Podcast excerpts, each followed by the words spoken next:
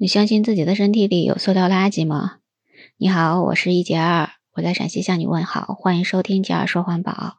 我们经常会说，健康的身体每天要喝八杯水，今天你喝了吗？那我们说每天都要喝水嘛？但是呢，在我们中国，那个水管里接的水，它不能立刻就喝，是吧？咱们没有经过那种专门的处理，所以呢，咱们要喝水的话，就必须要把水烧开，或者说呢，呃，你就要喝那种经过专门的设备处理过的那种水。嗯，所以呢，有很多人就觉着这个就很麻烦哈，就不喜欢去烧那个水，而且呢，烧开的水有的水呢也就不好喝，所以呢，很多人都买瓶装的水喝。我就记得我有一个学生呢，他，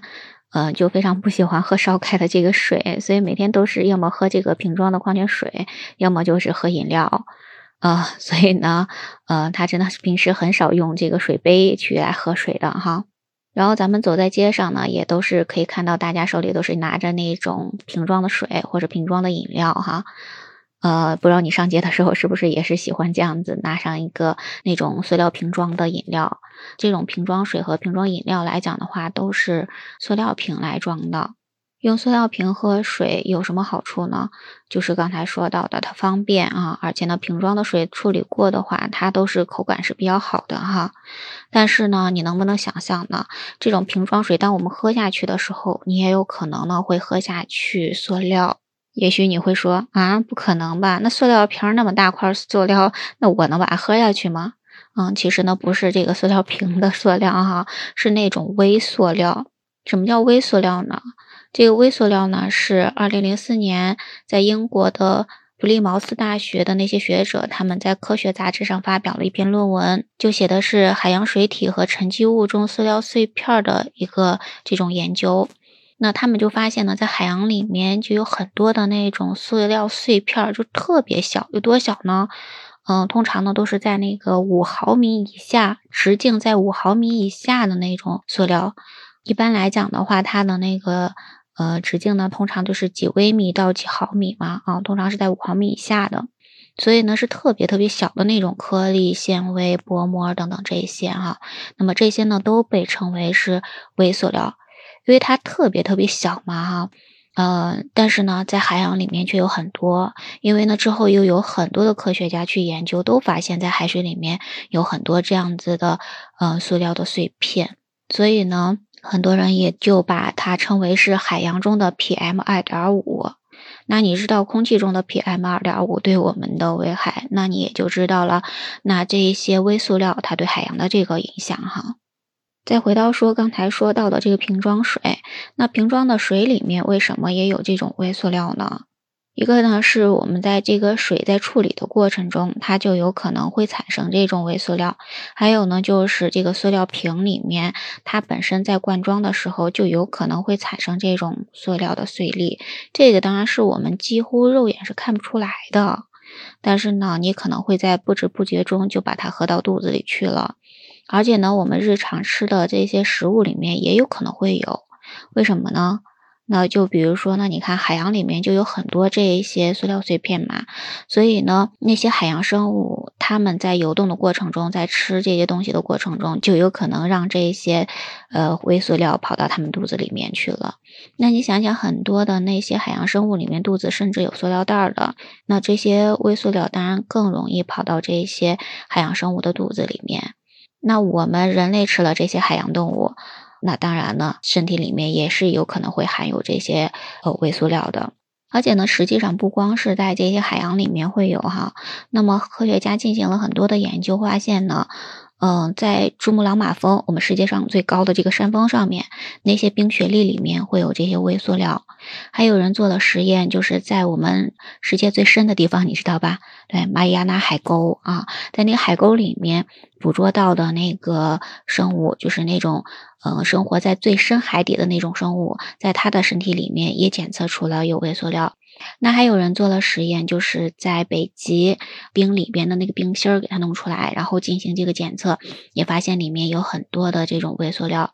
那然后呢，还有人呢在南极啊，就是呃那些企鹅，我们知道南极主要的呃生活的生物就是企鹅嘛。那在企鹅的粪便里面也是发现了有很多的微塑料的。所以呢，你看，哎，从整个世界来讲，最高最深，然后最北最南的地方都是有这种微塑料的。那所以呢，可以说呢，是在全世界来讲，微塑料是无处不在。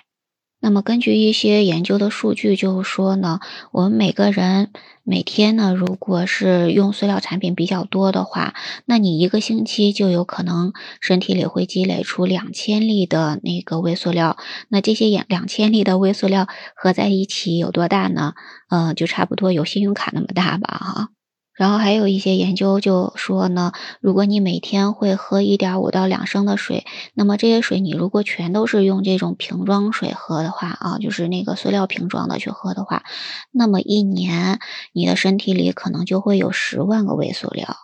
如果是喝那种处理过的水，你用别的一些材料的杯子，比如说呢，我们用玻璃杯呀，用不锈钢的杯子呀。用这些来喝的话，那你可能身体里的呃微塑料的数量可能会减少到四万个左右。然后，美国纽约州立大学还进行了一项实验，他选取了九个国家二百五十九瓶的瓶装水，这里面还包括有十一种世界非常知名品牌的那些呃瓶装的水。那在这里面呢，就发现有百分之九十三的瓶装水里面都是含有这些微塑料的。而且呢，通过一些光谱的分析，就会发现这些微塑料跟这个塑料瓶的，呃，里面的化学复合物相似程度是很高的。有没有觉得很可怕？听了这个，你是不是有默默的放下自己手里的这个瓶装水呢？啊，嗯，因为呢，这个瓶装水，当然呢，它不光是带来这个微塑料，你知道，我们每年呢，因为喝饮料、喝这个瓶装水产生的这种塑料垃圾，啊，那全球呢有多少个呢？差不多有五千亿个啊，那么这些垃圾是很难处理的。我们知道呢，垃圾的这种降解它是很难的嘛，哈。所以咱们还是尽量少喝瓶装水，尽量少用塑料的制品的这种容器哈。那实际上不光是瓶装水里面啊，那还有呢，像咱们的那个化妆品呀，咱们的牙膏里面啊，都是有一些那种化学试剂的。然后呢，这些瓶装的东西，它们进入到垃圾站里面，进入到海洋里面，都会产生这种微塑料。甚至呢，咱们洗衣服啊，你能想象吗？咱们洗衣服的这些洗涤剂里面啊，那么还有洗衣服的这个过程里面，咱们衣服上的这种纤维，它也会进入到呃这个水体里面，进入到海洋里面，也会产生这种微塑料。所以呢，微塑料产生的途径有很多，而且咱们知道还有各种各样的这种塑料的制品嘛。这些塑料制品，它们会进入到海洋里面。那么这些经过海洋的这种物理化学的各种的反应之后，它们就会被分解嘛，然后就会产生很多的这种微塑料。那微塑料跟塑料有很大的不同是什么呢？就因为它们太小了，是很难集中在一起把它们来进行处理的。所以呢，它可以留在地球上，留在我们的水体里面，留在甚至我们的身体里面很久很久，是很难处理它的哈。那你可能说了，虽然我们的人体里面也发现有这种微塑料，呃，甚至说有一些科学家发现，在人体的肺部的最底层也会发现有很微小的这种微塑料啊，很少量的哈。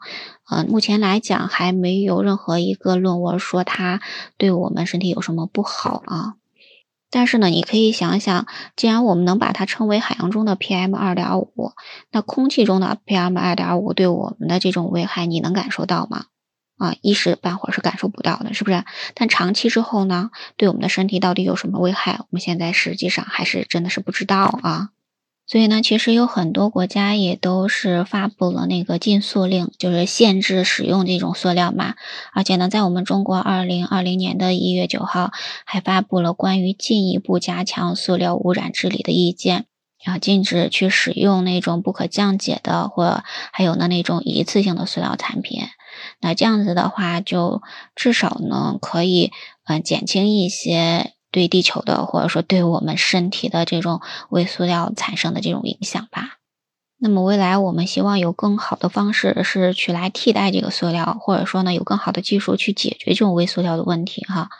嗯，就比如说，其实，在刚过去的二零二三 CES 的展览当中，三星呢他们就是提出了这样一个呃，这种好的做法就是他们把那个手机，呃，壳呢就使用海洋塑料垃圾等等这些可回收的材料来进行制作的，而且呢，他还跟一个特别知名的户外品牌进行了合作，就是创新了那种洗涤的技术。嗯，刚才咱们不是说到，呃，洗衣服的这个过程中也会产生很多的微塑料嘛，然后呢，他就更新了这个洗涤的技术，然后就用到他的那个三星洗衣机里面嘛，说是可以减少大概百分之五十四左右的呃微塑料的产生。嗯，不知道是不是真的是这样子哈。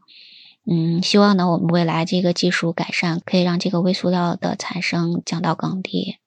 那么，对我们普通人来讲的话，呃，我们没有办法决定这个每一样产品它的材料到底用什么啊，我们也不能决定说，呃，这种垃圾啊、污水的处理方式是什么样子的啊。但咱们至少应该能做到的是，就是顺应国家的政策嘛啊。国家既然有这种限塑量、有这种禁塑量，那我们就尽量啊不要去使用这些塑料制品哈。然后呢，尽量去使用那种可回收利用的这种产品。